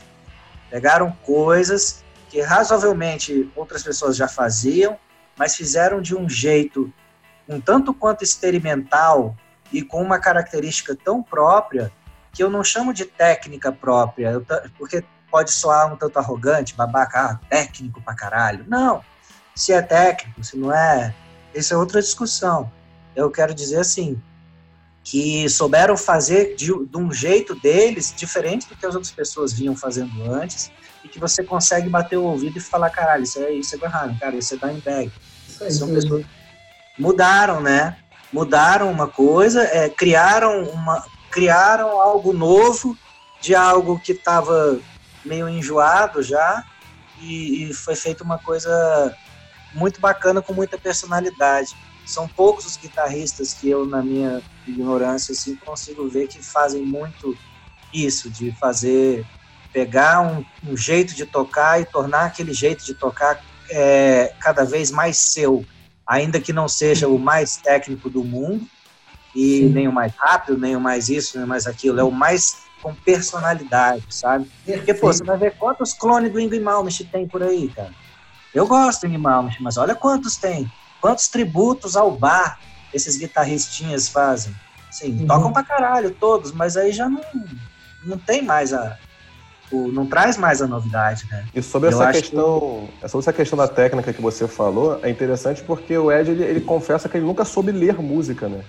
Pois que ele é. aprendeu, ele aprendeu ouvindo e vendo os caras tocando, porque ele tinha uma, um. capacidade enorme de ler música. Tem até uma história que ele conta, que ele contava, né, no caso, que ele aprendeu, começou aprendendo piano. Aí ele foi participar, não sei se foi de um recital, algum tipo de. Né, de- e no final das contas ele foi premiado como o melhor pianista daquele, daquele evento, porque ele tinha feito uma interpretação muito, muito própria muito técnico, muito dele, de um determinado número de um compositor desses grandes lá, né, da história e tudo mais. Ele ficou muito feliz, ele ganhou o prêmio e falou assim, gente, mas eu achei que tava tocando igualzinho. Né? Quer dizer, ele, ele não sabia ler o troço, ele fazia tudo, tudo que ele aprendeu, ele aprendeu é, é, é, ouvindo e vendo os caras Não fazendo. foi, com a, não foi com a intenção dele, né? Exatamente. E até só para entregar a palavra pro, pro, pro, pro Pedro, uma pequena observação antes de entregar a palavra pro Pedro. No momento que o Dani fala de Mr. Big, ele arranca um sorriso de Karina Cole, nossa querida fã de Green Tinted, Six is Mine. como. Ah, eu adoro Mr. Big. É Mr. Big é bom demais. Corações Big é bom, é bom. Mr. Gente, Big. eu tive a É oportunidade banda de de fotografar duas vezes o Mr. Big da, do Brechtzinho. E eu, eu sou muito fã do, do Eric Martin e do Paul Gilbert, então não, não, não tem nem o que falar. Cara, é, é, é, é- é assim, eu acho que daí se a gente começar a pegar né, as, que, as que vieram depois, aí. É, pra onde ramificou, né? É muito Não. Nossa, muita Mr. gente, Big. E, e o Paul Gilbert é foda. Sim. E o Paul E Gilbert, que, também. inclusive, também toca guitarra com uma furadeira. Olha aí, é verdade, é verdade. Fala, temos que lembrar disso. É Por que verdade. será? Por que será? Quem foi que fez ele fazer isso, né? Não, até, a, a cena que é influenciada a partir daí é gigantesca. Praticamente toda a cena americana é influenciada a partir do Didi Kiss e de. Van Halen, né? Mas vai, Pino. É, então, eu- ia complementar que vocês estavam falando do, da sonoridade do, do, do Ed, da, da banda e do Ed, né? De ser tão única, é, dele não encaixar em, em outras bandas, por exemplo, o Kiss, né, que a gente estava conversando, era justamente é, um, um, dos, um dos pontos é justamente esse que a gente tava, que eu estava até mostrando para vocês agora mais cedo. O lance do, é, do fato dele ser curioso, ele, ele mexia na guitarra dele, ele construía a guitarra. Então ele pegou a guitarra dele e fez o. Acho que ele chama de Frankenstrat, uma coisa assim, a versão é, Frankenstein. Da Stratocaster. É, aí ele, ele, ele mexe, ele foi um, um dos primeiros, ou primeiro, não sei, a botar um captador humbucker numa, numa Stratocaster, que, que costuma ter um captador single coil, né, que é de uma bobina. E, e- e ainda botou ele inclinado para dar uma ênfase mais na, na- nas, nas cordas mais agudas e, e- tirar um pouco do, do- das cordas mais graves. Tem, tem o lance do, dele, dele pregar uma, uma moeda na guitarra, que depois isso ficou só de enfeite, mas ele teve uma intenção de fazer alguma coisa que eu agora não lembro, acho que era, acho, acho que era para deixar mais fixa a ponte que ele usava, que era Floyd Rose, que também É, ele não Floyd foi Rose o não era da. Stratocaster. É isso aí. É, ele não era o percussor da Floyd Rose- mas também foi um, um dos mais famosos a usar, né? É, ele, ele, ele também, por conta de, de, de ser, ser assim, e ter, e ter criado o, o estúdio 5150 junto com o álbum, ele criou um amplificador, que muito bom por sinal, que é o 5150. Né? Tem Legal. várias versões dele, tem, tem as versões menos potentes, tem as versões mais potentes, mas que ficou muito famoso. E assim, é, é pau a pau com o Marshall, com o Vox da vida. Óbvio que cada um tem o seu timbre, né? Mas é, assim, ele fez muita coisa é, referente à luthieria, vamos dizer assim, que, Uhum. que revolucionou o mercado da música, não só com as técnicas de tapping e tudo mais, né? É, furadeira, mas assim, acho que é, é um, é um cara muito, muito à frente de qualquer coisa, assim, quando você fala de guitarra. Porque ele não é só o cara que toca bem, ele é o cara que sabe criar, que sabe o- o- o- os componentes de cada coisa e como cada coisa funciona. E como explorar isso, né? Aquele lance, Pedro, também do, É. do, do botão de volume que ele, ele botou pra longe. Pra É, não ele atrapalhar, Afastou. porque ele usava a Pois é. técnica do volume. Não, o que eu ia falar só que é, é realmente, como você falou do mercado, como você falou rápido, como ele influenciou o mercado inteiro da guitarra depois dele. Porque você tem marcas que foram extremamente utilizadas nos anos 80, como a Ibanez, por exemplo, que elas só vieram por causa, o Van Halen não utilizava a Ibanez, mas elas vieram por causa do som de guitarra do, do, do Van Halen. Da utilização mais da alavanca daquela forma, né, com os harmônicos, a alavanca. E isso foi uma coisa que influenciou o mercado não fonográfico não só da música, mas, mas também da parte da, da, da guitarra, que é música, mas é a- mais uma né? parte comercial do instrumento, né, que é um, ele teve uma influência enorme por causa do som dele. A MXR, né, que é, que é a marca de, de pedal, não sei se ve- vende outra coisa, mas é- ela é forte em pedal de guitarra. Ela tem umas linhas de, de phaser, de distorção de, de, de guitarra, que é, que é tudo com, com, com a assinatura do Van Halen. né? Tem, tem aquele desenhozinho todo listrado e, e tudo mais. Ele tem, acho que, pedal de wah também. É, o, o, o Ed criou um, um dispositivozinho que você instala na ponte da guitarra, que ele é o auto, auto drop, drop alto, sei lá, tem um nome aí. é, ele, ele meio que dá uma afinada na, na misona, que é a corda, a corda mais grave da guitarra, e automático, assim, você não precisa ficar né, é, perdendo seu tempo afinando. Ele já, já salva ali mais ou menos automaticamente a, a, a, tensão da corda, você, você aciona ele, ele já tensiona da, da maneira que você quer. Isso é muito prático para quem toca ao vivo e tem que ficar tocando de, de afinação. Uhum. Ele criou os amplificadores depois, né? O, o, patenteou, é, o 5150. 5150, que era da Fender. Depois ele saiu da Fender no final da, da carreira, saiu da Fender, foi para Pive e levou é. o, o 50, o 5150 da Pive. Não é mais da. A Fender não pode mais fazer o 5150. Ela mudou o número, lógico é igual, hoje em dia o amplificador é igual, mas não é mais o mesmo número. Mudou, agora esqueci agora o nome número do, do Fender. Mas o 5150 foi para Pive, que ele começou a usar a Pive. E, e, ele que desenvolveu também o amp e, e, tudo, né?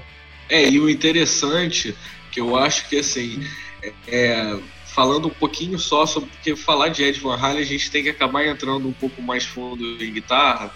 É, você pega os modelos de amplificadores, né, o JCM800, o sei lá, o Jazz Chorus, o, o Rectifier da Mesa Bug, o 5150 da Pivey, ele virou como se fosse o JCM800 da Marshall. Um exemplo, é, isso é só um exemplo de tipo, é, além de ser uma marca, um modelo recorrente daquela empresa, o 5150 virou o modelo, o principal modelo de amplificadores da, da Pivey, entendeu? Então isso tem uma relevância enorme, entendeu? Você tem as principais marcas, você tem os principais modelos de cada amplificador, só que nenhum deles é de artista nenhum, certo? Você tem os modelos, é, grandes artistas, vocês têm, têm os, os, seus equipamentos Signature, mas não da forma que é o 5150 para Pive. O 5150 para Pive, ele é o principal amplificador da, da, da empresa, como é o JCM800, como é o Rectifier, né? E como tem outros. E isso, nenhum guitarrista tem isso. Nenhum guitarrista conseguiu fazer isso. De tão importante e de tão, é, é, de tão original que era o som do Ed Van Halen. Era o tipo de som que você sabia quem estava tocando. Você escutava a guitarra, você sabe, isso aqui é Ed Van Halen. Você sabe quem está tocando quando você ouve, logo nos primeiros acordes, você não, não fica em dúvida. Você sabe quem é. Isso aqui é o cara, não tem jeito. É, esse, esse, somatório de, de equipamento, de, de, coisa que ele tunava a guitarra, é o que, é o que dava o, o a mais assim no, no som dele para diferenciar de vez. Assim. Ninguém vai chegar perto do som dele. Mesmo tocando muito igual, não chega perto.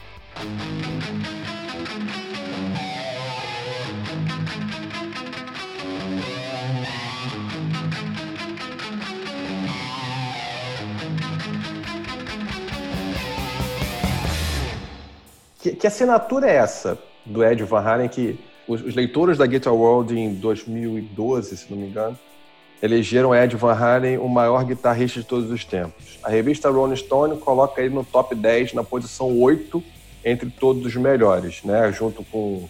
a gente está falando de Jimmy Page, Eric Clapton, Jimi Hendrix, é. King, Jeff Beck, etc. É, aí a gente tem um dos grandes, ele, ele coloca né, que Clapton foi um dos grandes caras para ele, assim, né? em termos de, de influência, que ele, que ele, ele tocava tudo de Eric Clapton na época, quando ele estava começando. O que, que coloca ele nesse, nesse panteão de guitarristas? Como é que vocês, especialmente aí Pedro e, e, e, e Júlio, que tocam, né, são guitarristas, mas como é que vocês veem isso? Obviamente a pergunta não é fechada aos dois, é para todo mundo, mas queria começar com vocês. Eu acho que é porque é muito difícil você, você querer medir quem é melhor de tal instrumento, assim, para começar, né? Já, já tá, eu acho que já é meio errado você, você querer medir isso, porque ca, cada guitarrista, cada instrumentista toca dentro da, da, da, sua realidade. Você não vai ver um cara de, de, de blues ficar fritando que nem um, um, um guitarrista que toca Iron Maiden, por exemplo. Mas eu acho que o que destaca no, no Van Halen é, é, é essa originalidade dele tocar e a virtuosidade. A, a, questão técnica, você tem sim como, como medir dificuldade, né? Então, sim, ele tocava coisas muito bizarras, difíceis de se reproduzir, E ele era muito original no que ele fazia, ele teve um, um peso muito grande no, no, como a gente já falou, um peso muito grande para a história da música, então minimamente aí top 3 ele tinha que estar. É. É, eu, eu, concordo plenamente. Acho que a inovação é o ponto mais importante. É, ele, através dele, vieram outros monstros, como eu disse antes. É, acho que a gente nunca tem como saber, 20 é, anos depois, a história sem que ela tenha acontecido. Mas da forma que ela aconteceu, eu imagino que a virtuosidade, né, o virtuosismo da guitarra dos anos 80, com vários guitarristas, é, Satriani, Vai, Jason Becker é, e muitos outros, o Van Halen deu um impulsionamento enorme, enorme. Foi ele que foi, não foi o primeiro, mas ele foi o primeiro a ter essa realmente essa expressão, é notoriedade e o mais importante, como o Léo já tinha falado, sem que seja uma música extremamente complexa é complexo a parte dele, mas a canção não é complexa. É, então, é juntar isso, como a gente já falou do Beat It, você juntar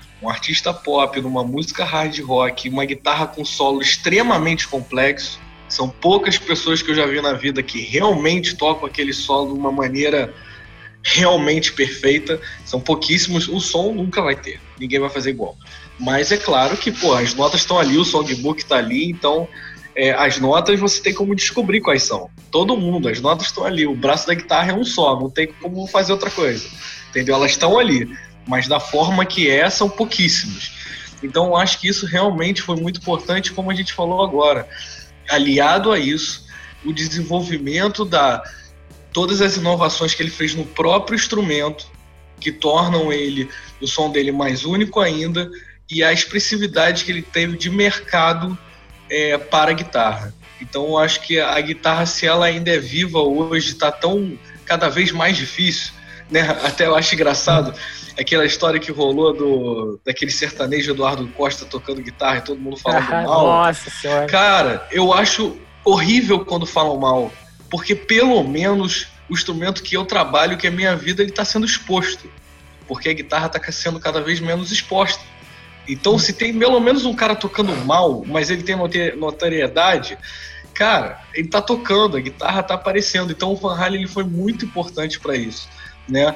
É, outros guitarristas nas suas épocas também tiveram a sua importância para resgatar o instrumento de volta. O Slash também foi muito importante nisso, nos anos, no final dos anos 80 com a Les Paul, né? Porque a Les Paul era um instrumento morto, porque o Van Halen ajudou, ajudou a enterrar Gibson. É. Por quê? Porque o estilo dele tocar, o estilo dele tocar, todos que vieram depois do Van Halen, uma Gibson não prestava para eles.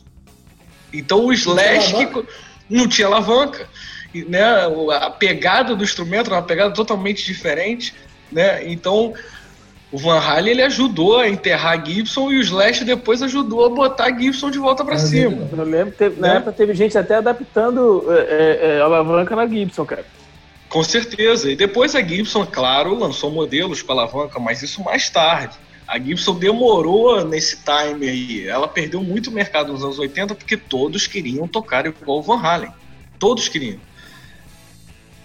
É, inclusive o próprio mercado americano. Se eu pegar as dissidências, quem veio da dissidência não, né? As, as, o que veio depois, a gente tava falando aqui, né? Mr. Big, o, o, Motley Crue bebe da fonte, Poison bebe da Badlands, fonte. Blue Murder. Badlands, Blue uhum. Murder. O próprio White Snake, quando vem de, é, da, da, da Grã-Bretanha para a América, vem na, na, mesma, bebendo na mesma fonte, né? Tá, tá, sim.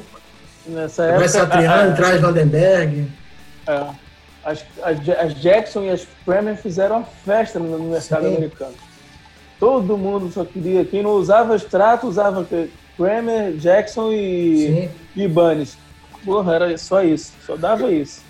Agora é engraçado também que o, o Júlio falou da, que o, o, Van Halen ajudou, mesmo sem querer, né, a, a dar uma quedinha nas vendas de, de Les Paul, de, de, Gibson e tal. É engraçado que a gente fez a, o paralelo de, de Van Halen com Kiss, mas o Kiss é, é, é Les Paul o tempo todo. Pelo menos a, a guitarra solo é, é Les Paul a- a- hoje, hoje em dia o, o Tommy Tire ele é patrocinado pela Epiphone, que é a submarca da, da, da Gibson. E Sim. tá aí direto. É, eu Ah, acho que é uma das e o- poucas que manteve, né? É, e o Paul Stanley usa o Washburn. É, o Postone é, é- é- é mais diferenciado. Né? O Mas Washburn a cadeira é diferente um pouquinho. É, é, e, e é boa também. Agora é, é engraçado isso, né? Que é meio que contraditório. A, a gente falando do Van Halen acabando com a se inspirando no Kiss, só que o, o Kiss vê a vida inteira carregando a, a, a Gibson como guitarra solo. É, porque, É, na mas eu acho que a inspiração não é muito, não é muito do time de guitarra. O que faz Não, realmente certeza. diferença pra banda ser o Van Halen é o som da guitarra. Então, tipo, é Não, óbvio que a guitarra não tem nada de copiado do Kiss. Mas é, é, é engraçado é, você parar pra pensar esse paralelo. Mas a, Uhum. a, a Franken, a Strat era uma, era uma, uma Gibson e uma, e uma Fender. Ele pegou característica das duas guitarras para montar a guitarra dele. né? É, é, era só um captador na real, mas, É, mas é, o porra, captador ele, ele diz bastante sobre o som, é verdade. É, sim. Não, totalmente. Totalmente. Só que a publicidade não, não tava no captador, né? É. Não, não, claro que não, claro que não. O estilo, né, o modelo de guitarra era muito mais É o parecido. que se vê, né? O que as pessoas veem. É, o que se vê era mais parecido com a Strato e... Tanto que a, a, a Fender, depois eu acho que ela lançou um modelo o, cópia dessa Frank Strike. Né? Enfim, era Fender, não era Gibson. É, eu acho é, ele depois, né, de- é, nos anos 90, é, ele já vira é, um parceiraço da, da Ernie, né, da Ernie Ball. E, e aí ele começa a tocar nos anos 90 com, com que ele, de novo, popularizou um outro instrumento, né, que é aquele modelo é, redondinho, né, que a guitarra Sim. re- redondinho da, da, da Ernie Ball, entendeu? E, e aí a importância dele de novo. Era uma marca que não era né, tão consagrada para as guitarras e começou a ter com ele. Eu acho que ele Era mais conhecida pelas cordas, né? Pelo encornamento do que, do que pela, do- pela própria guitarra, né? Tem, Eu acho que também tem uma- um ponto para ele em relação a essa, essa ao lugar que ele ocupa. Obviamente tem a, a trilha de pessoas que ele influenciou, tem as técnicas que ele desenvolveu, o tapping, não sei o que, aquela coisa. Mas, cara, nada disso aí teria aparecido se, se ele não tivesse a personalidade dele de fazer a coisa como ele queria fazer, sabe? Lá no começo. Porque quando você tá começando, você é um moleque, você não lançou álbum nenhum, você é um cara, é mais um na- na- na- com a guitarra, com uma banda e tudo mais. Rola aquele negócio de você, pô, beleza, qual que é a fórmula? Como é que eu vou fazer dar certo? Quem tá tocando? Cara, ele fez o som dele, sabe? Ele, ele, ele tocou do jeito dele, ele impressionou do jeito dele, e é isso aí. Se não gostou, gostou, não gostou, não gostou. E deu certo, e emplacou, sabe? E, e, e, e aí é quem, quem, gente tá aqui discutindo agora, isso mudou o que, que o rock se tornou a partir daí. Né? Deu, deu uma guinada, uma virada completa, de quase 360 graus. Mas isso só os caras que são muito foda que, que fazem. né? São aqueles que aparecem, um, são, é um em cada, sei lá, 10, 20, 30 anos aparece um cara desse que faz uma, uma coisa original e que cria alguma coisa de novo. Tanto que depois dele apareceu quem? Pois ninguém. Não tem ninguém. é. é pra fazer o que não ele sei fez. se é alguém. Não, Eu cara, não você acho tem. que seja proposital. Eu não acho que seja planejado. Pois eu é. acho que nem ele, nem nenhum desses ah, teve. Eu tenho, eu, eu serei esse cara. Eu acho que as coisas aconteceram. Não, eles simplesmente Cara, chegam e fazem. Eles chegam e fazem o que cara. eles sentem. Eles, eles botam pra fora o sentimento que eles. a- a- não é nem, nem só técnica. Tem muito Eu sentimento. considero. O cara bota pra fora o sentimento e sai aquela coisa maravilhosa. E aí fodeu. Tem um Aí- cara, Claro. tem um cara que eu acho que assim, que você perguntou, você perguntou, ah, quem que fez, quem que, que, que quebrou, como ele quebrou. Tem um cara que eu acho que quebrou, só que ele quebrou num momento que o rock já não tava com essa força toda. Eu acho o Tom Morello. Tom Morello, ele tem uma assinatura muito dele de tocar guitarra. Ele, ele, ele, Tom Morello é sensacional. ele faz o que ele faz ali ninguém faz. O problema é que é, é, trazer multidões de guitarristas a reboque do que ele fez no momento que ele surge é muito mais difícil porque o rock não estava num período de ascensão como estava, né? Quando não tô aqui diminuindo o Ed, né? Eu tô dizendo que assim que o que o, o Tom Morello se propõe a fazer mais na frente é muito inovador, é muito diferente, é, é- é adaptado ao tempo dele Só que eu acho que ele não conseguiu é, ter o lastro do, do Ed, porque o, mo- o momento que o rock vive é completamente diferente. Mas o Tom Morello é um puta de um guitarrista com uma assinatura muito, muito própria. um cara É, que- eu co- concordo plenamente, concordo plenamente. Só que eu acho que aí volta naquela história do Ed ser maior do que a banda, na minha opinião. O Tom Morello ele faz parte de um contexto. Ele é muito importante dentro de um contexto. Ele não se sobressai a banda a forma como o Ed se sobressai ao Van Halen, entendeu? Eu acho que por isso que não há tanta influência de gente querendo tocar guitarra como o Tom Morello, como queriam tocar como todos Como? sempre quiseram tocar como o Ed.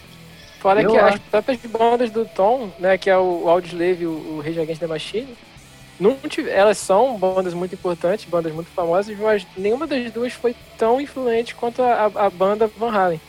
Isso também dá uma atrapalhadinha pra você querer, querer enaltecer o, o Tom no mercado que não tem tantos olhos pra ele quanto tinha pro Van Halen na época. né? É, mas acho que isso aí fala muito mais do mercado do que da própria banda. Né? O- o- Não, então, uma coisa que acontece, é o contexto que ele tá inserido. Eu acho que o Dimebag Darrell foi um cara que, dentro do nosso estilo aí, criou e mudou muita coisa. É, não só pelos riffs poderosos, mas pela essa mesma característica de um solo diferente, meio barulhento, com uns efeitinhos assim, que acredito que quando o Van Halen apareceu também não foi muito bem entendido. Um, rola aquela coisa de, puta, mas isso é muito barulhento, isso não sei o que e tal. É, eu falei, isso é como se fosse algo que já vinha sendo feito, mas tem um twist aí que eu considero um dos caras que, depois do Van Halen, foi outro cara que fez a diferença, isso pelo menos no nicho do, heavy metal, ele fez. É verdade. mesmo Não gostando de Pantera, é, o jeito do cara tocar, a beleza do solo, é uma beleza muito própria, própria deles. Eu confesso que quando o Pantera apareceu, eu não gostei muito. Eu estava numa fase muito radical e eu achava banda de moleque. É, aí foi passando o tempo e, e, eu fui ouvindo algumas coisas e fui gostando. E aí acaba tendo contato com os caras, aí você gosta mesmo. Mas é, eu hoje em dia eu, eu pago pau assim, pro, pro Dimebag, eu acho massa. Não, não, não me sinto num lugar comum falando que Dimebag é legal pra caramba e que também é um cara que dentro do momento dele que ele conseguiu sair da mesmice e traz, dar, uma, dar um up no metal, sabe? Manter o metal vivo quando, infelizmente, a época do grunge estava dando um chute no saco da gente. Então, acho que teve- Reforçando, reforçando o que o Daniel fala, de Volta para o Futuro tem, tem uma cena dessa quando aquele, o McFly está fazendo, tocando na escola, na, o pai dele e a mãe dançarem, aí tem uma hora que ele ajoelha e faz tudo que o Van Halen faz, né? Ele, Sim. no sol da música do Chuck Berry, ele começa a fazer... Aí, aí, aí se ajoelha, aí quando os caras vão olhar para ele, tá todo mundo olhando assim, vocês não estão preparados para isso.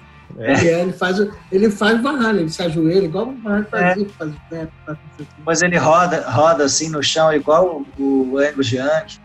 É, ele faz várias, ele faz várias referências, mas eu lembrei Mas ele dessa tá que pegado de Van aquele- primeiro ele mesmo e tal. Ele Halen e aí os tá caras ficam, caralho, que troço escroto.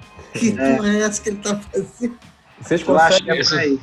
Eu só vou, eu só vou falar só mais um guitarrista e que não é do não é do nicho, mas é o cara que eu acho que como como você acabou de falar, provavelmente a gente só vai falar dele daqui a algum tempo depois, do mesmo jeito que demorou o Ed e que demorou o Dimebag, mas que não é do mesmo estilo. É o cara do Muse. O cara do Matt Muse é diferente. Matt, Matt Bellamy Bellamy. é do caralho. Ele, é, muito diferente. Ele é um cara que a gente vai ver daqui a 30 anos que ele inovou no ouvir instrumento. Se caso, se caso, eu acho que é uma outra época, como o Léo falou, que é importantíssimo, é totalmente diferente você pegar o contexto do começo dos anos 80 e pegar 2020, é, são coisas totalmente diferentes, 2010, 2020. Mas eu acho que o cara do Muse é, só vai ser reconhecido como um cara inovador no instrumento daqui a alguns anos. Mas ele é. Ele é um cara E inovador. Ele tem um diferencial, né? Que ele, além de tocar bem pra caramba, de inovar em, questão de timbre, de efeito de guitarra, ele é um filho da puta que canta pra caralho. canta tocando e tocando riff difícil, com um ritmo difícil pra se cantar junto. Não, Ele a- é os, dotável, Os riffs ele do é- Muse são absurdos mesmo. Não é, É, muito meu- não é muito que eu gosto muito, não. Mas eu acho ainda que daqui a alguns anos eu vou gostar mais, sabe? eu acho que eu vou é gostar onda, mais. mas eu sei ver o valor. É, não é, é bem fora da minha onda, mas eu já Exatamente. Aí eu falei, cara, não, mas é legal isso aí. Não, não vou ficar ouvindo em casa, mas é legal isso.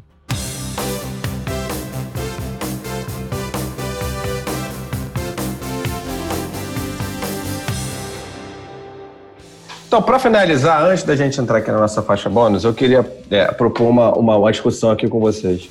Quais são para vocês os maiores momentos do, do Ed? Assim? Estou falando de solos, de riffs, de a assinatura dele. Se vocês pudessem escolher os melhores momentos deles, por, por onde vocês começaram? Quais seriam esses grandes momentos? Beat Panamá e é aquela que Not Enough. Muito bem. Muito boas. Então, é difícil. Eu vou, eu, eu vou fugir do tradicional. Eu adoro o início de Don't Tell Me What Love Can Do. Aquele. kkk. É, eu acho. Eu- esses dias eu, né, esses dias eu mandei mensagem pro Léo comentando: estou cantando a guitarra de início de Don't Tell Me. Eu, eu acho muito, muito foda. Muito. Não, e aí tem, e aí tem uma pegadinha, tem uma piada interna, porque a Karina fica reclamando que eu sou a única pessoa que ela conhece que canta a guitarra. Ah, E ela veio me falar que ela estava cantando a guitarra de Don't Tell Me Love então eu vou falar agora. Porque um dos momentos que eu mais gosto é o solo de Why Can't Be, This Be Love, porque o Sammy Hagar começa cantando o solo da guitarra também. Ele acompanha. Ah, sim. É. Eu acho foda isso, porque isso é muito gostoso de fazer. E dá a impressão que se ele fez isso na gravação, acho que foi tipo uma empolgação. E não, ficou legal, deixa aí. Tá vendo? Não estou sozinho. Esse solo. Pra mim- Ué, quando eu quero passar música pra minha banda de composição, eu canto guitarra também, que eu imagino. Eu no banho, filho. No banho ali Você falar chuveiro. nota, eu não leio nada, não leio nota, não faço porra nenhuma. Aí eu- Maestro Zezinho, uma nota. Qual é a música? Deixa Vai. eu falar, o meu são, são só, assim, são, são dois momentos. Um, é, é Beat It, é um grande momento dele, que ali ele, ele transforma tudo ali, com, ele passa a ser muito mais notado pelo, pelo mundo da música em geral. E que eu acho que um outro grande momento não é nem dele como guitarrista, mas dele como, como arranjador, como, como produtor, como compositor, que ele, quando ele coloca os sintetizadores, os teclados em jump, cara que muda completamente o, o mundo da música a partir daí. Quando entra aquele teclado, o, a- a- o rock já tinha um certo teclado, mas muito uma coisa muito é, é, lá embaixo, assim, bem, bem é, superficial. E ele joga o teclado na cara. Na introdução de uma música de rock, entra aquela tecladeira, Sim. aqueles sintetizadores todos, aquela coisa que era muito, muito do, é, no, tava muito no início ainda, né? Da, da- da música do rock em geral, e ele joga aquela porra pra cima e arrebenta. É, e volta E em Love In, né? não- Love In também tem, né? Depois entra. Sim, Mas ali sim, foi um sim. grande momento. Ali, O teclado era pra encher, era pra preencher, né? Não É, era uma era, coisa é. que era pra aparecer, era pra Não. preencher ali um. Tá faltando alguma coisa, coloca o teclado pra dar uma. Isso aí. Isso aí. Ali não, ele vem na cara. É antes da- entra antes da guitarra, entra antes de tudo. É só o teclado ali, não tem nada. É. Vai entrar bateria, vai entrar baixo, vocal, vai entrar tudo depois. Ali é só teclado. E é uma, é uma, e é uma introdução que ficou um clássico que todo mundo, quando escuta aquilo, já sabe que música que vai, vai tocar. Não tem erro. Entendeu? Marcou. Pra mim É é, bem interessante. Verdade. E Cara, como esse teclado ele vem diferente daquelas do rock and roll clássico, que era um tecladinho meio pianinho de velho oeste acompanhando ali, ou então meio é, ou aquele do Deep Purple, né? Que é o, genérico. Esse o Deep entrou- Purple tem uma estrutura muito característica do, de teclado também, né? Mas ele é completamente diferente do, do teclado Deep Purple. É um teclado mais marcado, mais riff, né? Pra, é o tema da música, né? Sim. Colocando o tema da música como teclado. E ele fazendo isso é do caralho, mas isso acabou influenciando muita coisa ruim depois. Isso é verdade. verdade. É o famoso odioso teclado nas músicas de rock. Não é, não é todo mundo que sabe fazer, né? Na minha, cara, pra mim, assim, tem. Eu, eu, eu, eu, eu elenquei oito momentos pra ele que pra mim são muito, muito fodas, assim. Alguns vocês já colocaram, óbvio, Beat já, já. Como é que não ia aparecer, né? É, mas, pô, eu, botei, eu, eu levantei oito. Pra mim, o riff de Amsterdã é o oitavo. Aquele riff é uma porrada que me arrepia aqui até hoje. Aquele riff é muito legal. Cabelo não, né? Oi? Cabelo não, né? Aqui Não na, tem, pô. na, na, na, no da nuca, na nuca aqui. Ah, tá. Ah, ainda tem alguma coisa aí. Aqui. Ah, bom, aqui do É lado tem, faz o pé. Palhaço. Na penugem, na o que, tem, penugem. o que tem em cima da, da- pode arrepiar aqui. tá, tá, tá. A penugem, a penugem. Até eu passar zero vai pra fazer isso. É, a introdução de Judgment Day, que eu acho fora de série também. A também a introdução de Unchained, que ela, ela começa baixinho É. e vai aumentando até, até o, o som encher e explodir. É, essa, essa que eu vou falar agora, que é é uma porrada que me, me arrebenta, que é a introdução de Somebody Give Me a Doctor. Aquele riff do começo de Somebody Give Me a Doctor é maravilhoso. Posso falar só uma coisa rapidinho? Manda. Somebody me give me a doctor. É Kiss pra caralho. É desculpa, desculpa. Sim, não, tá certo, tá certo. Inclusive pela temática, né? A forma como, como carrega né, a música. É assim. É, a introdução de Ain't Talk About Love, pra mim aquela ali é a assinatura de Van Halen puro. É a maior assinatura, acho que até aquela assinatura acho que é até mais marcada pra mim que o próprio tapping dele, aquele can, can, can, can, can dele é, é, é muito Ed Van Halen aquilo. A óbvia introdução de Dreams, fala por si só, já falamos aqui de Dreams. O solo de Beat em segundo e a número um pra mim, Eruption, que é a obra completa de Ed Van Halen condensada ali um solo porrada que arrebenta a cabeça de todo mundo. Pra mim, essa aí de, de 8 a 1 são as maiores. Eu Fala, só Léo. esqueci de falar uma. Desculpa, que é a música do sorveteiro. né? Como é que eu esqueci disso? sorveteiro é do Ice primeiro Cream disco. Man. A Scream eu, eu trouxe um rock and roll de, de qualquer bandinha de ACDC, não sei o que queira fazer, Aerosmith, e de repente o cara bota um solo numa música meio blues, 60, ele bota aquela a técnica dele. Então vai de encontro tudo que vocês falaram, da- quando ele, ele consegue inovar um troço, que é uma música divertida também, que de repente a cara do David Roth aquilo, né? Ah, Scream, todo ele dançar, ele fazer aquelas coisas, depois ele fez na carreira solo. E, mas aí ele consegue dar uma marca numa música que seria, obviamente, um blues, uma coisa é, rock and roll clássico. Ele faz outra coisa que tem nada a ver e tem tudo a ver. Eu fazia É, e o que- pra caralho. É. E o que a gente tava falando até que é legal, que ele falou agora, o Léo falou agora, é quem tocou depois com com o David Lee Roth, quem foi? O Steve Hum. Vai. E Vai. vai. que é outro O inovador. Steve Vai. Não, não é inovador nada, cara. O Ed é inovador. O Vai é o Vai, é depois. É só bom. É, Pô, mas eu acho ele tão diferente Entre aspas, também. né? Bom, né? é, não, a gente tá falando. São patamares diferentes. O, o, o Vai tá numa fileira abaixo do Ed Van Halen. Não dá pra, dá pra juntar. Polêmica. Não podia morrer esse episódio sem polêmica. Vai, Pedrão. Cara, eu, eu, eu concordo muito com o Bruno nesse lance que ele falou de, do, do, do Ed, não só como guitarrista, né? Então eu acho que, que sim, é, Jump é uma assinatura do caralho. E Eruption também. Acho que Eruption é o que você falou, tá condensado tudo naqueles dois minutinhos de solo ali.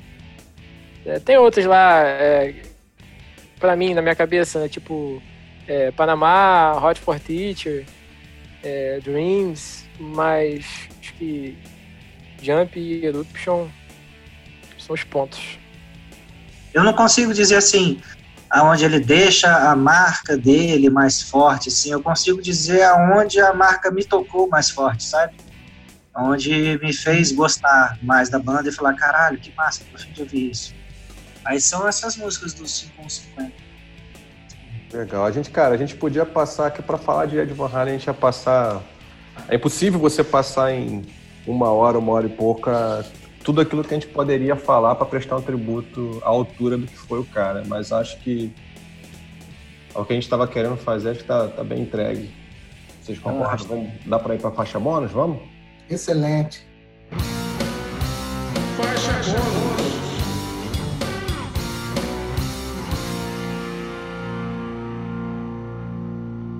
A faixa bônus de hoje, obviamente, é uma faixa bônus diferente, porque até hoje, no nosso episódio 9, a gente nunca fez uma faixa bônus temática, ela sempre foi livre. Hoje, a gente vai fazer uma faixa bônus específica, Universo Ed Van Halen. E hoje eu vou começar é, indicando Right Here, Right Now, live.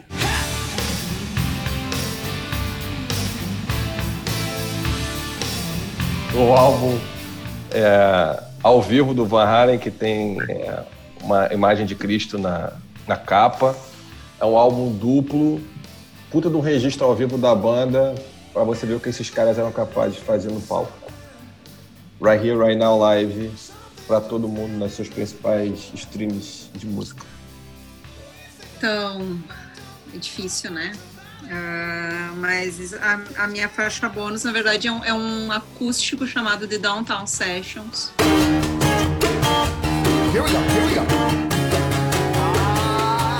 Eu acho que ele ali é de 2012, 2011, 2012, que é quando o, o- eles se reúnem com o Lee Roth de novo. É um clima muito bacana, ele é todo em preto e branco, eu não sei se vocês já assistiram, é, o, o Lee Roth com um macacão jeans, uma boininha, tem um cachorrinho passeando, é, é, é muito astral. Ah, eu não me lembro qual é a duração, mas é, é muito bacana. Então, YouTube ali, The Downtown Sessions Van Halen, ah, é a minha faixa bônus de hoje. A minha faixa bônus é um cover do Van Halen, de uma banda que aparentemente não teria muito a ver, que é o Lich King.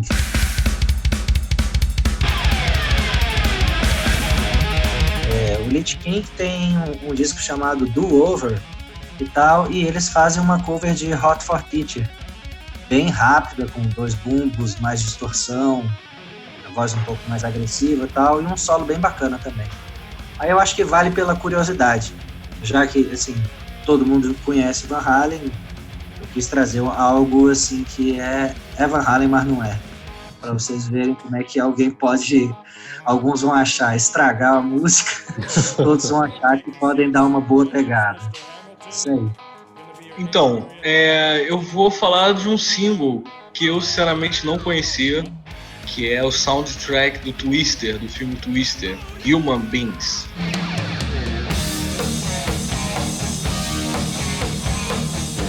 É uma música que eu não conhecia e não é tão extravagante tecnicamente do Van Halen, é até um pouco mais contido, né?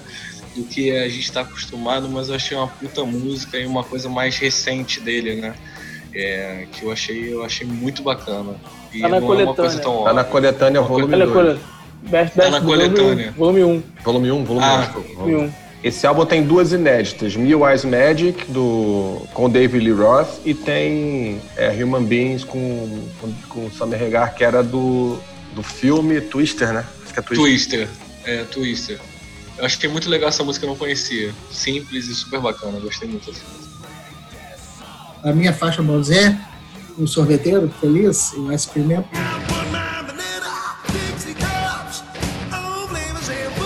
Eles, todos eles, o Michael cantava muito, baixista, o Ed Halen também, com o Dave. Então, ele, na, na época do Dave, eles tinham um- um- umas vozes juntas muito legais, porque o Dave era mais, mais grave e os outros dois mais agudos. Então, eles faziam aquelas três vozes meio Beatles, às vezes, em alguns momentos. Então, mostra, além dessa versatilidade de voz que eles tinham, de, da guitarra do cara e, e da alegria, né, que, que eles estão ali. Então, é, para mim, é, é, Ice Cream é a espontaneidade e a criatividade do Halen. Muito bem. Ah, cara, é, é muita coisa pra sugerir. Ouçam o álbum Balance, que é só coisa boa.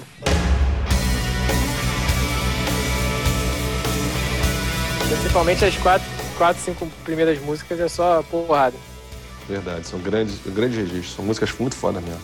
É, minha faixa bônus é, é Right Now, do álbum Fuck for Unlawful Carnal No Leg.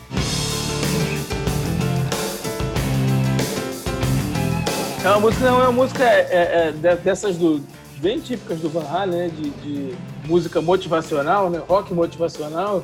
É, assim, a letra é bem. Não diz muita coisa muito profunda, não, mas dá aquela, aquele ânimo, né? É agora, é o seu momento, vambora, vamos viver, e, enfim. É isso. Valeu, Farofalha. Esse foi mais o Farofa Rock Clube. Se liga no que vem no próximo aí. E aí, como é que acontece a Tempest? Quando, quando que, que você conhece a rapaziada como é que surge a ideia de você criar a Tempest? Como é, como é que foi esse início desse projeto? Como é que foi que aconteceu? O, o Tempest aconteceu por quê? Porque eu, to- eu, eu cantava numa banda de, de, de, de de baile de formatura. Na época era a maior banda que tinha, cara.